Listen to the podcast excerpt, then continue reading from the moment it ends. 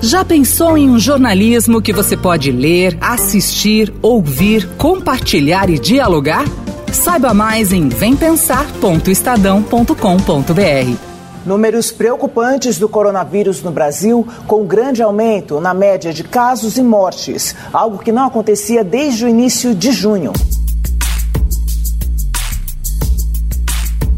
Depois de um período de estabilidade e até queda de contágio e mortes pelo novo coronavírus, o Brasil acompanha com preocupação um aumento no número de casos. Nesta quarta, foram confirmadas ao todo mais de 167 mil mortes por Covid-19, segundo o levantamento do consórcio de veículos de imprensa. A média móvel de mortes está em alta de 45% em comparação à média de 14 dias. Estados como Rio, São Paulo, Mato Grosso, Acre e Paraná observam esses números duplicarem e até triplicarem nos últimos dias. Os hospitais particulares da capital dizem que passaram a registrar um aumento no número de internações por coronavírus do mês passado para cá. Dados divulgados recentemente pelo Imperial College de Londres constataram que a taxa média de transmissão da Covid-19 no Brasil foi de 1,1 na última semana, ou seja, cada 100 pessoas contaminadas passam a doença para outras 110. Um estudo descobriu linhagens inéditas do vírus no país. Essa taxa é uma das principais referências para acompanhar a evolução da Covid-19. Por causa desse aumento, principalmente no número de internações nos hospitais, o governo de São Paulo publicou um decreto prorrogando a quarentena no estado até 16 de dezembro. Segundo dados do Censo Covid, foram registradas em média 1.009 internações em hospitais públicos, privados e filantrópicos do estado na última semana. O secretário de Saúde de São Paulo, Jean Gorenstein, não descarta a adoção de políticas de quarentena mais restritivas caso os indicadores de pandemia continuem crescendo houve um incremento do número de internações. Esse incremento em 18% sequer atingiu aquelas cifras emergenciais que são estabelecidas, como disse, para até 40 internações para cada 100 mil habitantes, mas servem de alerta. Estamos atentos frente a isso e nós não fizemos a reclassificação que até então estava prevista.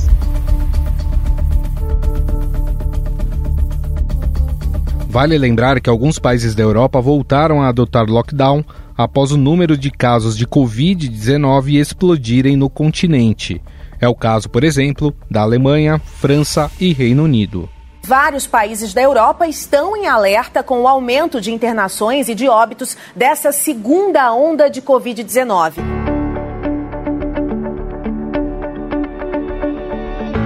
Aqui no Brasil, esse aumento de casos pode ser percebido no futebol. Isso mesmo, no futebol. De duas semanas para cá, três times da Série A do Campeonato Brasileiro apresentaram surto de Covid-19 Santos, Palmeiras e Atlético Mineiro. Até o técnico, que tem 60 anos e é do grupo de risco, foi contaminado. Mas ele está bem. Além de Sampaoli, seis integrantes da comissão técnica estão com o coronavírus. Enquanto isso, o presidente Jair Bolsonaro minimiza o aumento de casos e chama a segunda onda de conversinha. E agora tem a conversinha de segunda onda tem que enfrentar se tiver. Porque se quebrar de vez a economia, seremos, seremos um país de miseráveis. Só isso.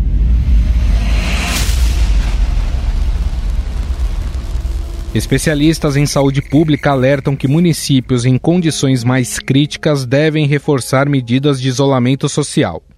Afinal, o Brasil assiste o início de uma segunda onda? A que se deve o aumento no número de casos? Sobre o assunto, converso agora com o Dr. Sérgio Zimmermann, infectologista do Instituto de Infectologia do Hospital Emílio Ribas.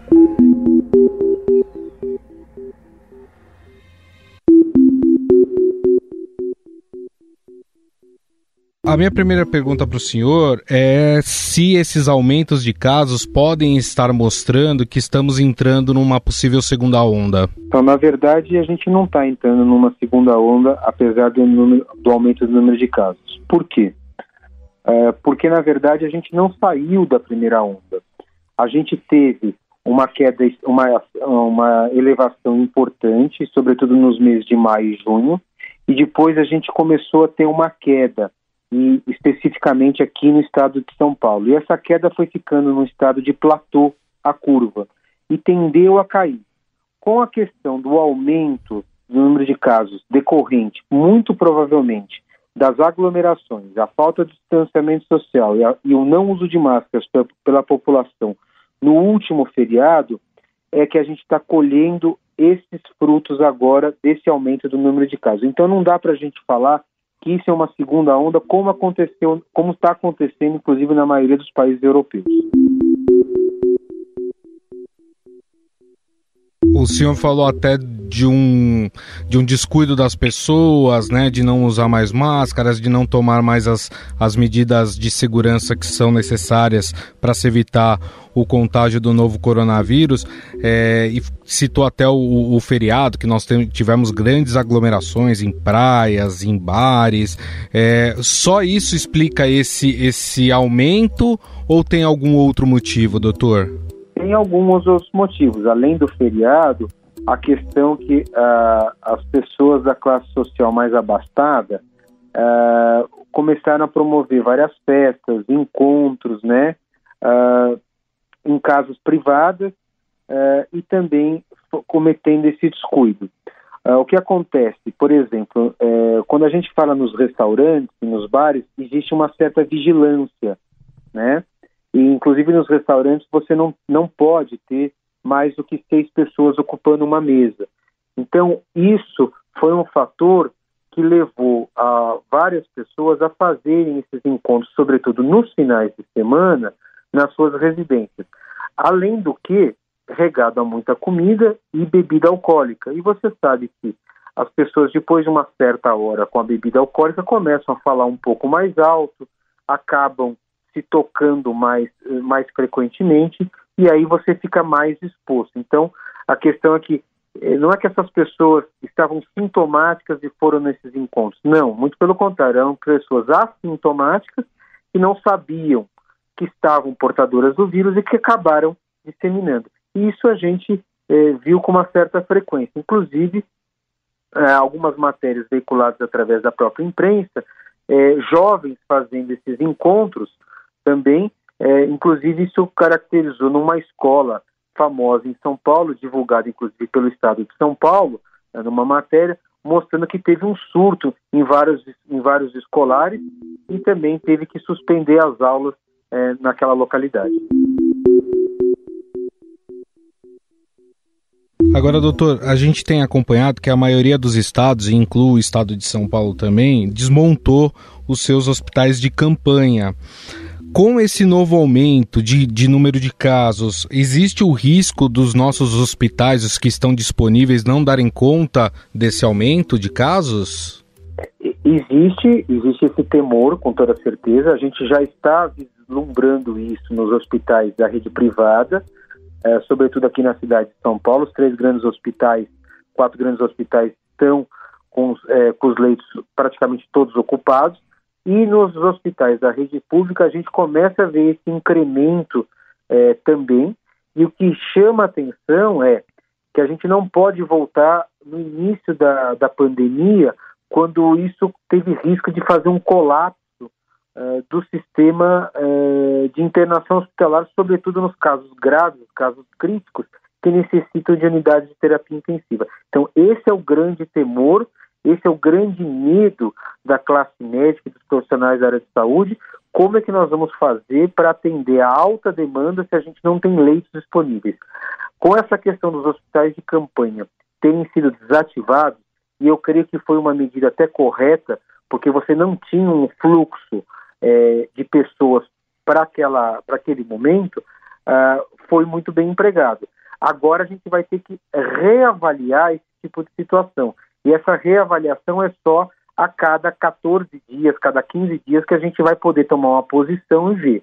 Caso isso é, realmente tome força, tome corpo, realmente nós vamos ter que conversar com as autoridades sanitárias, as autoridades públicas, para ver a possibilidade de refazer alguns hospitais de campanha.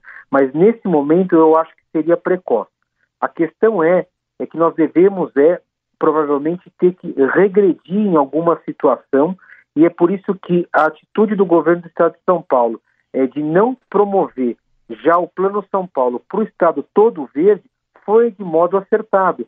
Por quê? Porque você não flexibilizou tudo. Então, se tiver necessidade de uma regressão, eu acho que isso é muito mais polido, é muito mais correto, e não é erro você regredir. O erro é você manter uma situação que possa causar transtorno para a população, pânico e medo.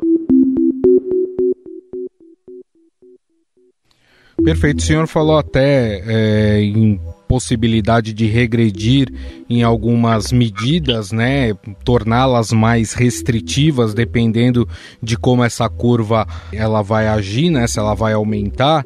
É, caso a gente tenha de fato esse aumento mais progressivo é, nos pró nas próximas semanas, o ideal é adotar medidas mais restritivas de fato e essas medidas elas devem ser mantidas até quando? Até quando nós tivermos uma vacina que, que esteja aprovada e possa ser dada?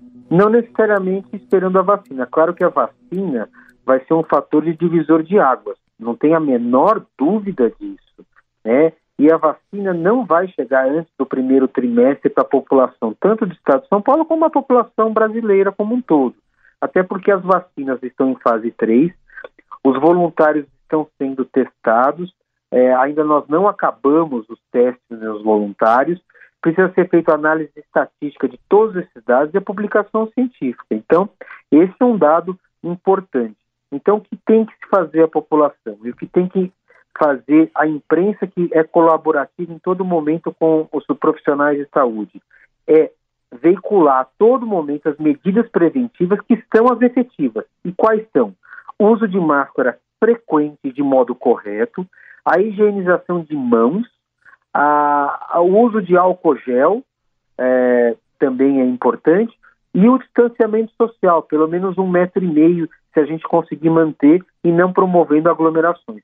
Assim, a gente pode voltar aos patamares de queda no número de casos e, sobretudo, de óbitos. Isso é muito importante para nós aqui no país. Ou seja, ainda há tempo da gente evitar, por exemplo, uma situação como a gente tem acompanhado em alguns países europeus que estão inclusive atingindo picos maiores do que aqueles da chamada primeira onda. Ainda dá tempo da gente controlar essa situação? Eu acredito que sim. Se a gente se conscientizar, se cada um fizer o seu papel como cidadão é, e também denunciar e chamar a atenção de modo educado e respeitoso aquela pessoa que não estiver fazendo o modo adequado, esse vai ser o modus operandi que eu acredito que seja correto. Caso isso não seja possível, a gente não tem essa compreensão é, da, por parte da maioria da população, é, nós podemos até caminhar para uma situação drástica, que eu não acredito que seria nesse momento, que seria o lockdown, o fechamento, como aconteceu em vários países. Eu acho que a gente ainda tem solução, a gente tem possibilidades, e a gente tem que caminhar junto é, a sociedade civil, uh, os profissionais da área de saúde e a imprensa junto, fazendo o seu trabalho com o apoio governamental, com certeza, tanto do apoio governamental municipal, estadual e federal. É, agora tratando das questões da vacina, né? A gente tem tido algumas notícias boas em relação a isso, né? São dados positivos nesse momento, lembrando que está ainda em fase de testes. Ao mesmo tempo, alguns estudos já sugerem que, que novas cepas do, do da Covid-19 já foram encontradas. Isso quer dizer que nós, daqui a um tempo, também teremos que fazer atualização dessas vacinas? É, isso na verdade a gente ainda não sabe, né? O que vai acontecer. Uh, se a gente partir do pressuposto, fazendo uma analogia com a vacina da influenza, né, do H1N1, você vê que a gente tem que tomar de modo anual, né, para uma prevenção mais efetiva e ter uma eficácia na população. Uh, a gente ainda não sabe eh, qual das vacinas que vai, ser, eh, eh, vai ter a melhor eficácia. Eu acredito, na minha opinião, que todas vão ter eficácias bastante similares, com atuações em, em, porções diferentes do vírus, e aí a gente vai saber como é que vai ser esse efeito protetor. Mas isso só é, quando a gente começar dessa vacina e quando saírem os resultados publicados em revista científica. Nós precisamos de ter dados robustos.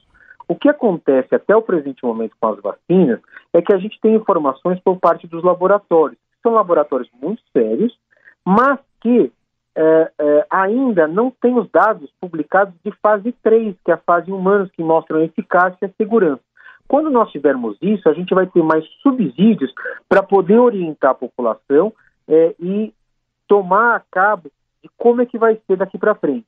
O que nós já sabemos é que a maioria das vacinas deve ser administrada em duas doses, para ter uma, uma eficácia é, melhor para toda a população. E como o senhor disse, só deve ficar isso para talvez depois do primeiro trimestre do ano que vem. O melhor remédio nesse momento é a prevenção, né, doutor? Isso, o melhor remédio é a prevenção, uh, não que vai ser depois do primeiro trimestre. Eu estou muito esperançoso que até fevereiro, março, a gente tenha a, a população sendo vacinada, mas a gente tem que ter em mente que não é só ter a vacina. A gente tem que ter todo um, um, um critério. Primeiro, definir quais são os grupos prioritários para tomar vacina. Dois, abastecer a nossa rede de frio, como armazena essas vacinas, como é que vai chegar essas vacinas em municípios longínquos, como é que vai se estabelecer tudo isso. Então, isso não se estabelece do dia para a noite. Então, nós temos que ter paciência, lembrando que as vacinas levam uma média para ter uma eficácia importante de 5 a 15 anos, e pela primeira vez na história da medicina, nós vamos ter uma vacina com menos de um ano, provavelmente, de, de doença e que vai dar respostas importantes para nós na questão da prevenção. Então, é muito importante adotar as medidas preventivas, aguardar a vacina e todos se cuidarem de um modo é, importante. Nós conversamos com o Dr. Sérgio Zimmermann, ele que é infectologista do Instituto de Infectologia do Hospital Emílio Ribas. Muito obrigado, doutor. Obrigado você, Gustavo. Espero ter colaborado.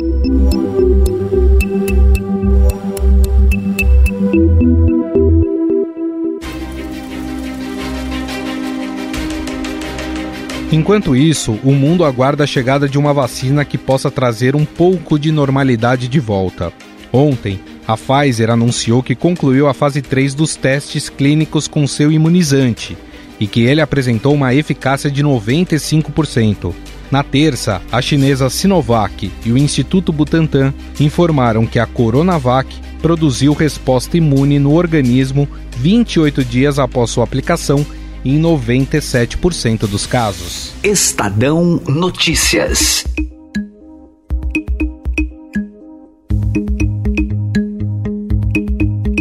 O Estadão Notícias desta quinta-feira vai ficando por aqui. Contou com apresentação e produção minha, Gustavo Lopes, e montagem de Moacir Biasi. O editor do núcleo de áudio do Estadão é Emanuel Bonfim.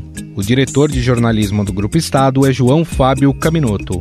Mande seu comentário e sugestão para o e-mail podcast@estadão.com. Um abraço e até mais. Estadão Notícias.